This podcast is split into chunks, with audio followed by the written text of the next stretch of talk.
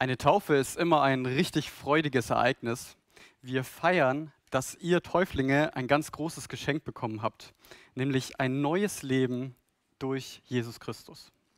An ihn glaubt ihr und das bekennt ihr heute auch durch diese Taufe öffentlich. Aber auch wir als Gemeinde werden beschenkt.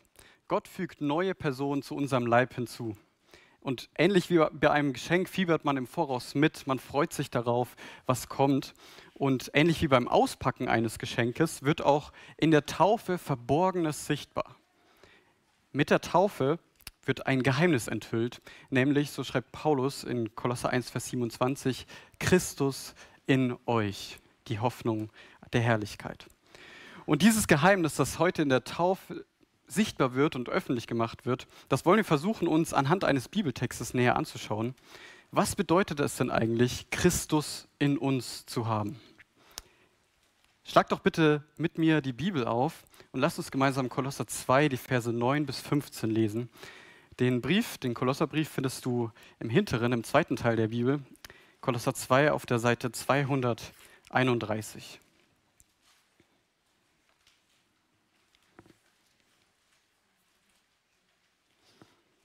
Kolosser 2, die Verse 9 bis 15. Wir hören auf Gottes heiliges Wort. Denn in ihm wohnt die ganze Fülle der Gottheit leibhaftig. Und an dieser Fülle habt ihr Teil in ihm, der das Haupt ist aller Mächte und Gewalten.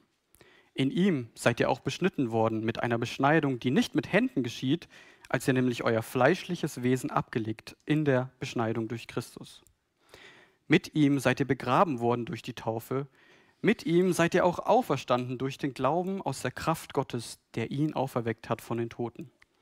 Und er hat euch mit ihm lebendig gemacht, die ihr tot wart in den Sünden und in der Unbeschnittenheit eures Fleisches und hat uns vergeben alle Sünden. Er hat den Schuldbrief getilgt, der mit seinen Forderungen gegen uns war, und hat ihn weggetan und an das Kreuz geheftet. Er hat die Mächte und Gewalten ihrer Macht entkleidet und sie öffentlich zur Schau gestellt und hat einen Triumph aus ihnen gemacht in Christus. Ich möchte zu Anfang einmal mit uns beten. Mein Herr, ich danke dir so sehr dafür, dass wir wissen dürfen, dass wir als Gläubige in dir sind. Herr, schenk uns doch jetzt offene Herzen und Ohren, ein weiches Herz für das, was du uns sagen möchtest. Dank dir, dass du auch heute zu uns sprichst und dass dieser Text ja in unser Leben sprechen möchte. Schenk uns doch Bereitschaft dazu, ja, dich von dir verändern zu lassen. Und ermutige uns, Herr, da wo wir Ermutigung notwendig haben und ermahne uns auch da, wo wir Ermahnung notwendig haben. Amen. Ja, Paulus schreibt diesen Brief, den Kolosserbrief, an eine Gemeinde, die noch recht jung im Glauben ist. Und die stehen unter sehr großem kulturellen Druck und sind von einiger Irrlehre angefochten. Und Paulus hat Bedenken und Sorge, dass sie dadurch Schaden nehmen könnten. Und so warnt er sie in dem Abschnitt zuvor und auch danach davor, sich falscher Philosophie und leerem Betrug ja, hinzugeben und davon einfangen zu lassen. Denn das hat wohl durchaus auch seine Reize gehabt für Christen.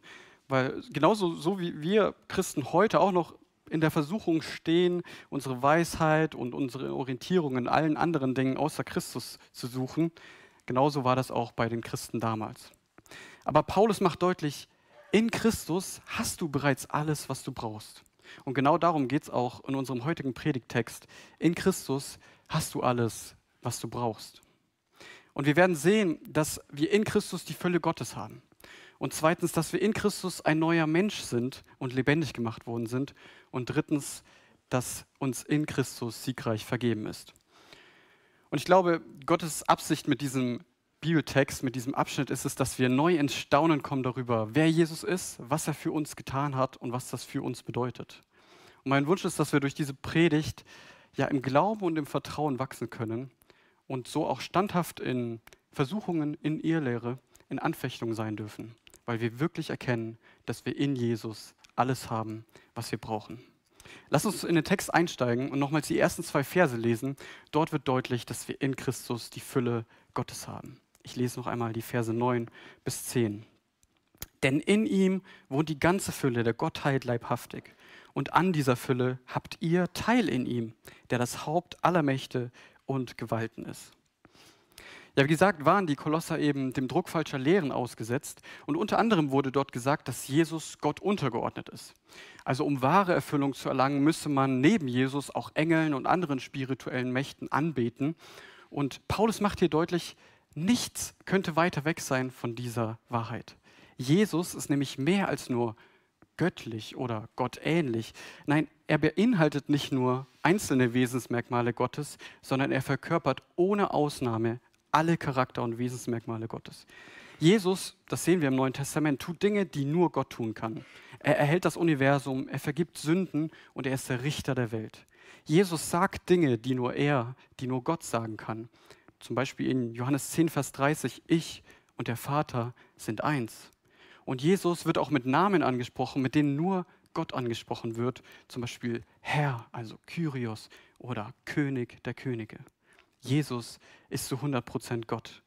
Und er ist genauso heilig, er ist genauso gerecht, treu, barmherzig, gnädig, allwissend, allmächtig und ewig wie der Vater. Es ist niemand mit ihm zu vergleichen, keine Engel und keine anderen Wesen dieser Welt. Es braucht nichts und niemand anderen, um an Gottes Fülle teilzuhaben. Daran erinnert Paulus die Kolosse und auch uns. Und diese Formulierung, Teil an seiner Fülle zu haben, das bedeutet so viel wie zur Fülle gebracht, also ausgefüllt, voll gemacht. Es geht hier also nicht nur um ein bisschen, sondern der Becher ist bis zum Rand gefüllt. Aber wie ist das eigentlich möglich, dass wir in Christus Anteil an Gott haben können? Sicherlich nicht durch unser Zutun. Nein, das ist allein durch Jesu Wirken möglich. In Johannes 10, Vers 10 lesen wir zum Beispiel, dass jeder, der an Jesus glaubt, das Leben im Überfluss haben wird. Und wir haben auch in den Zeugnissen gehört, das kam zum Vorschein, dass in Jesus weißt du, wer du warst, in Jesus weißt du, wer du bist und in Jesus weißt du, wer du sein wirst. In Jesus haben wir ein neues Herz, einen neuen Geist, einen echten Sinn im Leben. Und in Jesus haben wir wahren Frieden, alle Hoffnung und das ewige Leben. Und in Jesus werden wir eines Tages Christus selbst sehen, wie er ist und ihm gleich sein. Und wenn du hier sitzt und vielleicht noch kein Christ bist, dann ermutige ich dich, geh diesem Anspruch nach, den Paulus hier formuliert. Jesus hat uns wirklich wahre Erfüllung versprochen. Er sagt von sich, ich bin das Brot des Lebens. Wer, wer, zu mir kommt, wird nie mehr hungern. Und wer an mich glaubt, wird nie mehr Durst haben. Er sagt auch, ich bin das Licht der Welt. Wer mir nachfolgt, der wird nicht wandeln in der Finsternis, sondern wird das Licht des Lebens haben. Oder er sagt, ich bin die Auferstehung und das Leben. Wer an mich glaubt, der wird leben, auch wenn er stirbt. Also wenn wir uns zu Jesus wenden, bekommen wir nicht nur ein bisschen, sondern wir werden in Gott in seiner ganzen Fülle, ja, wir werden Gott in seiner ganzen Fülle finden. Deshalb brauchen wir mit unserem Fragen, unserem Verlangen nach wahrer Erkenntnis und unserer Sehnsucht nach einem erfüllten Leben nirgends anders suchen. Außerhalb von Jesus werden wir keine Erfüllung finden. Jesus übertrifft alle kurzfristigen weltlichen Begierden oder Götzen dieser Welt. Und nur er stillt die Sehnsucht in deinem Herzen und kann die Leere füllen.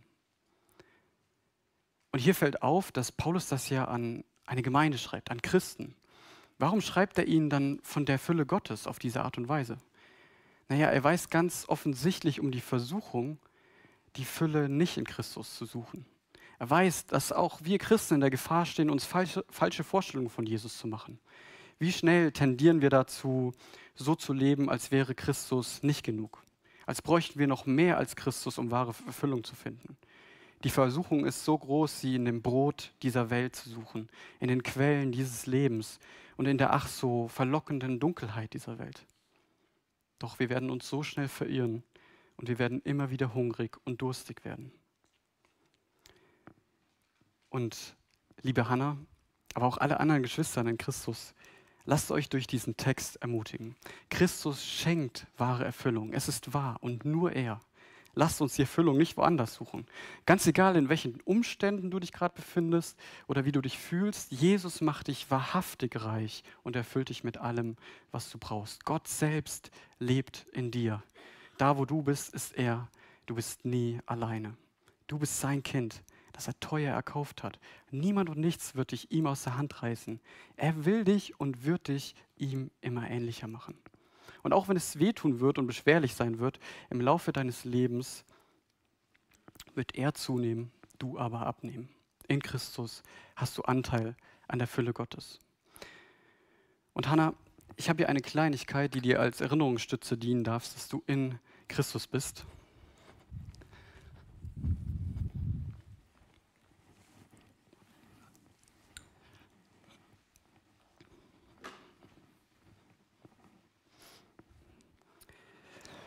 Ja, und das macht eben Paulus hier deutlich, dass wir in Christus Anteil an der Fülle Gottes haben. Und er endet mit einem Paukenschlag hier in Vers 10. Am Ende von Vers 10 macht er nämlich nochmal deutlich, mit wem wir es hier eigentlich zu tun haben. Jesus Christus ist allem und jedem überlegen. Er ist der Herr der Weltgeschichte und regiert über alle Herren. Ihm ist alles unterstellt, jede Obrigkeit und Macht. Alles auf dieser Welt ist abhängig von ihm. Und er erhält es und er führt es so, wie er es will. Jesus allein hat unsere Anbetung verdient. Und lieber Christ, lieber Georg, Jesus ist auch unser persönliches Oberhaupt. Als Christ sind wir aufgefordert, dem Herrn der Herren, deinem persönlichen Retter, zu gehorchen. Er liebt dich und er will das Beste für dich. Bete darum, dass er dich zu deiner Ehre gebraucht. Bete darum, dass er dich formt. Du bist nirgendwo anders mehr gewertschätzt als in der Hand des Töpfers selbst. Lass dich von ihm formen. Und Georg, auch für dich habe ich eine kleine Erinnerungsstütze daran, dass du in Christus bist.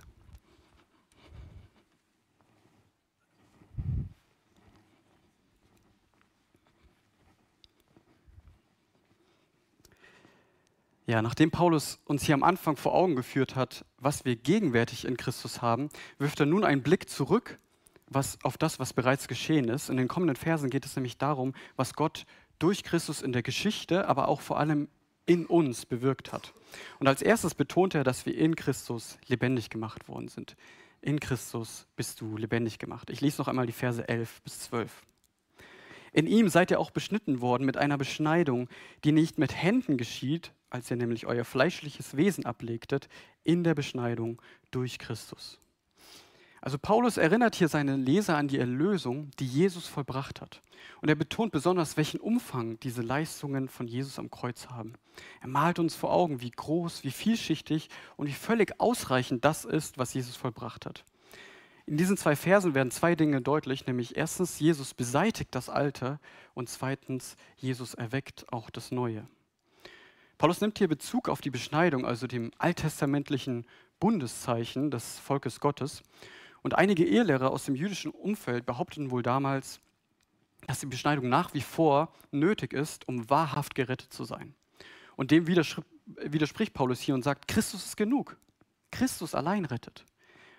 Und an diesem Tauftag möchte ich das auch nochmal ganz besonders betonen. Ebenso wenig wie man damals durch die Beschneidung Christ geworden ist, so wird man auch nicht durch die Taufe gläubig.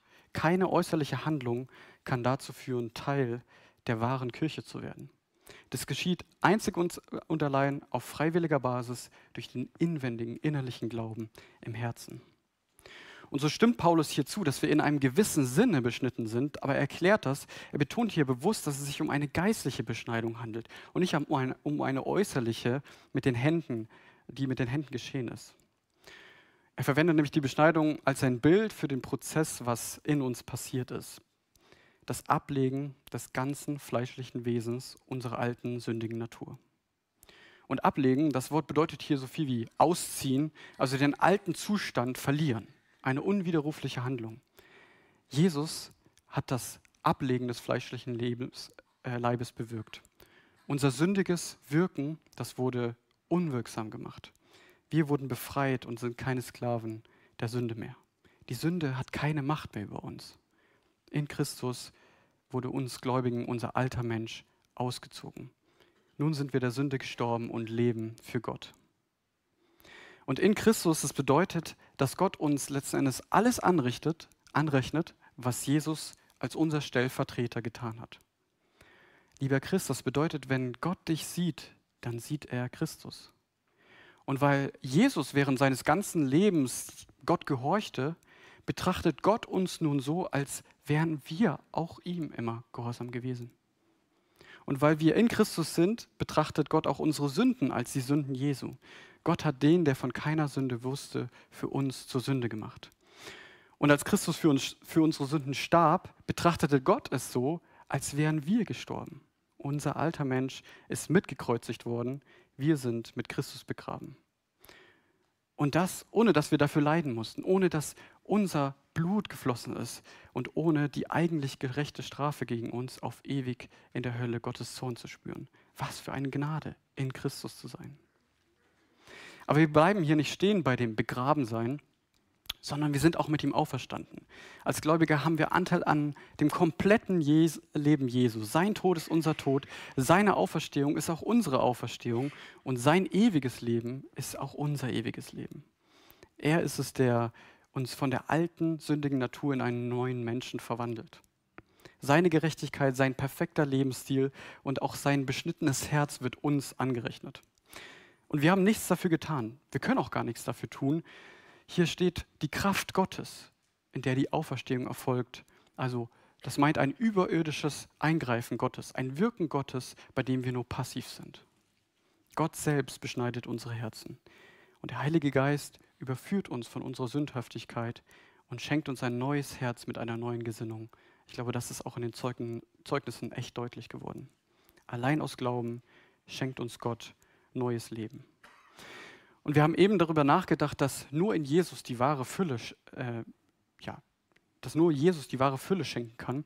Und hier sehen wir nur den Weg, wie er das überhaupt zustande bringt, durch seinen Tod und seine Auferstehung. Und denen unter uns, die noch gar nicht an ihn glauben, möchte ich das persönlich zusprechen. Du darfst das, was er am Kreuz getan hat, in Anspruch nehmen. Ja, du musst es auch in Anspruch nehmen, wenn du wirklich leben willst. Es gibt nur diesen einen Weg. Aber Gott sei Dank, Jesus hat ihn ermöglicht, hat ihn freigemacht. Ja, er ist selber zu diesem Weg geworden, zu Gott und zur wahren Rettung. Wenn du an ihn glaubst und ihm vertraust, dann kommt dir alles zugute, was er getan hat. Und die Bibel spricht davon, dass wir sozusagen von neuem geboren werden. Die Taufe, die ist ein ganz starkes, öffentlichkeitswirksames Zeichen dafür und Bekenntnis für diesen enormen Wandel, der in dem gläubigen Menschen passiert ist. Und so symbolisiert die Taufe das Sterben und Auferstehen mit Christus. Wenn ihr fünf später in das Wasser hinabsteigt, so erinnert das an das ja, Hinabsteigen ins Grab und an das Begrabenwerden. Und wenn ihr fünf später wieder heraufsteigt aus dem Wasser, so erinnert das an das Auferwecktwerden, an das Auferstehen in Christus Jesus zu einem neuen Leben. Die heutige Taufe bildet also symbolisch das ab, was in euren Herzen schon passiert ist. Und liebe Geschwister, liebe Maria, allein aus Glauben, wie es in Vers 12 heißt, nicht aus eigener Kraft und oder aufgrund äußerlicher Rituale, allein aus dem Vertrauen auf die Macht Gottes sind wir neue Menschen geworden. Rühme dich nicht selbst, preise den Herrn dafür. Vergiss nicht, was er dir Gutes getan hat. Und nutze deine Taufe, nutze dieses Ereignis, davon zu erzählen und zu berichten, was es dir bedeutet. Und Maria, du erhältst von mir auch eine kleine Erinnerungsstütze daran.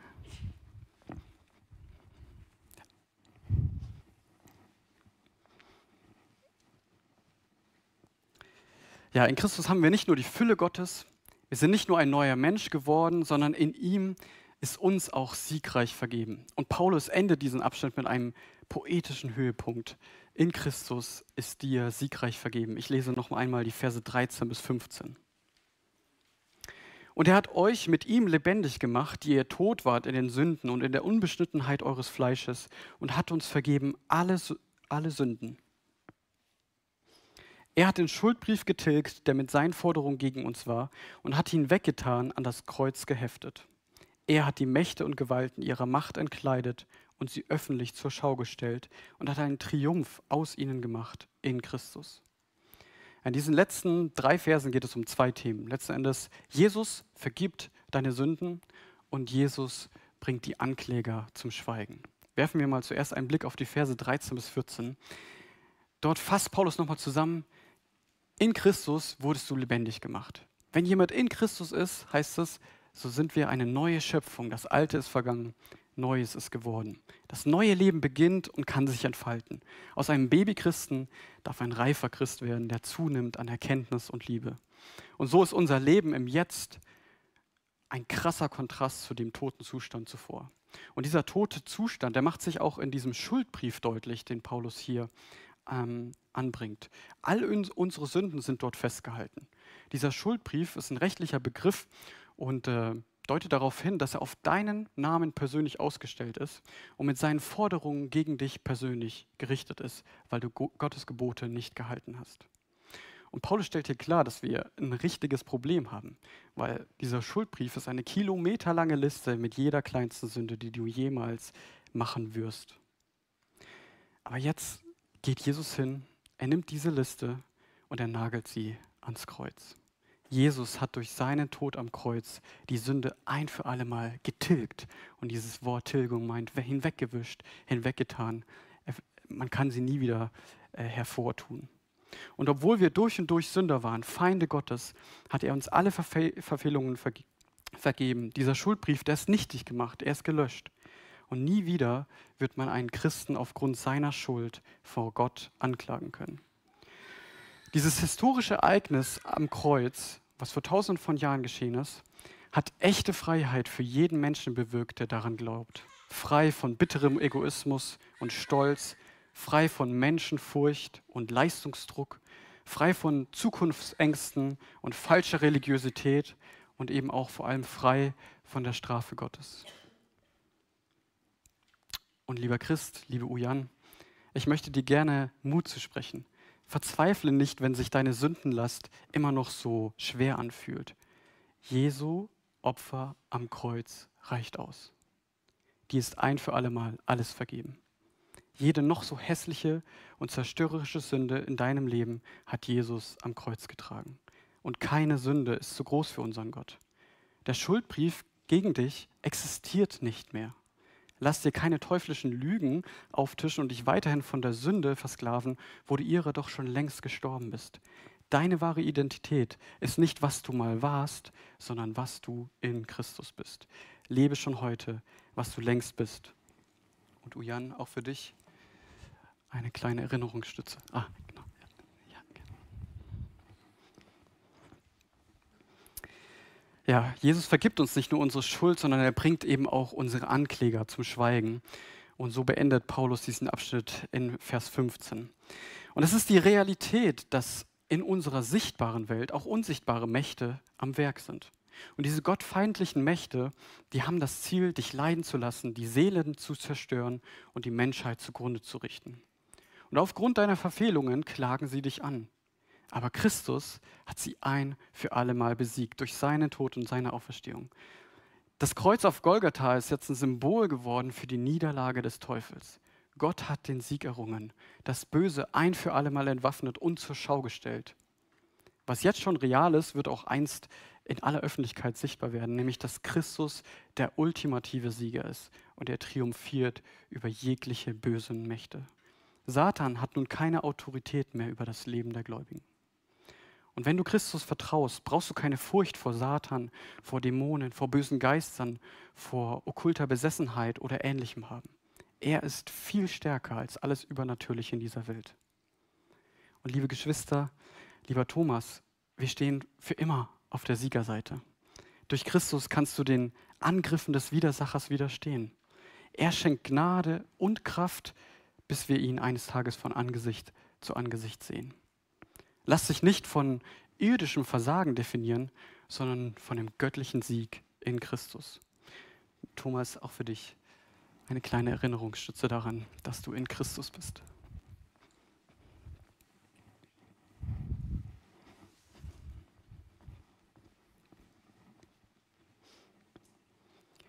Ja, Gottes Wort will uns ermutigen und uns Erinnerung und, und und uns in Erinnerung rufen, dass wir in Christus bereits alles haben, was wir brauchen.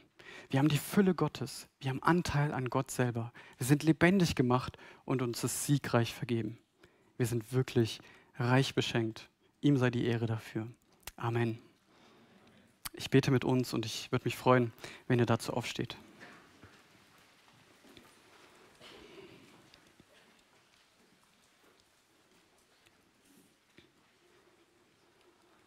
Ja, mein Herr Jesus, du triumphaler Sieger über alles. Herr, du herrschst und stehst über allem, über allen Mächten, über jeder Obrigkeit, auch über unser Leben. Dank dir, dass das keine Schreckensbotschaft, sondern eine Gnaden- und Freudenbotschaft ist. Dank dir, dass wir dich kennen dürfen und eines Tages sehen dürfen von Angesicht zu Angesicht. Herr, dank dir, dass wir durch dich Anteil an Gott selbst haben, dass du dich, dass du uns dir immer ähnlicher machst. Dank dir, dass du wirkst in unserem Leben. Herr, wir können nichts dafür tun. Wir haben nichts dafür getan. Wir sind zu schwach. Dank dir, dass du uns die Kraft schenkst dafür. Herr, wir wollen dich preisen und dir Ehre geben und dir danken, dass du uns ermutigst und unseren Blick ja, auf dich gelenkt hast. Schenk uns da immer wieder neu den Fokus, ähm, die Erfüllung nicht in dieser Welt zu suchen, sondern nur in dir, wo sie zu finden ist. Und hilf uns und schenk uns den Mut, einfach auch ein Licht in dieser Welt zu sein.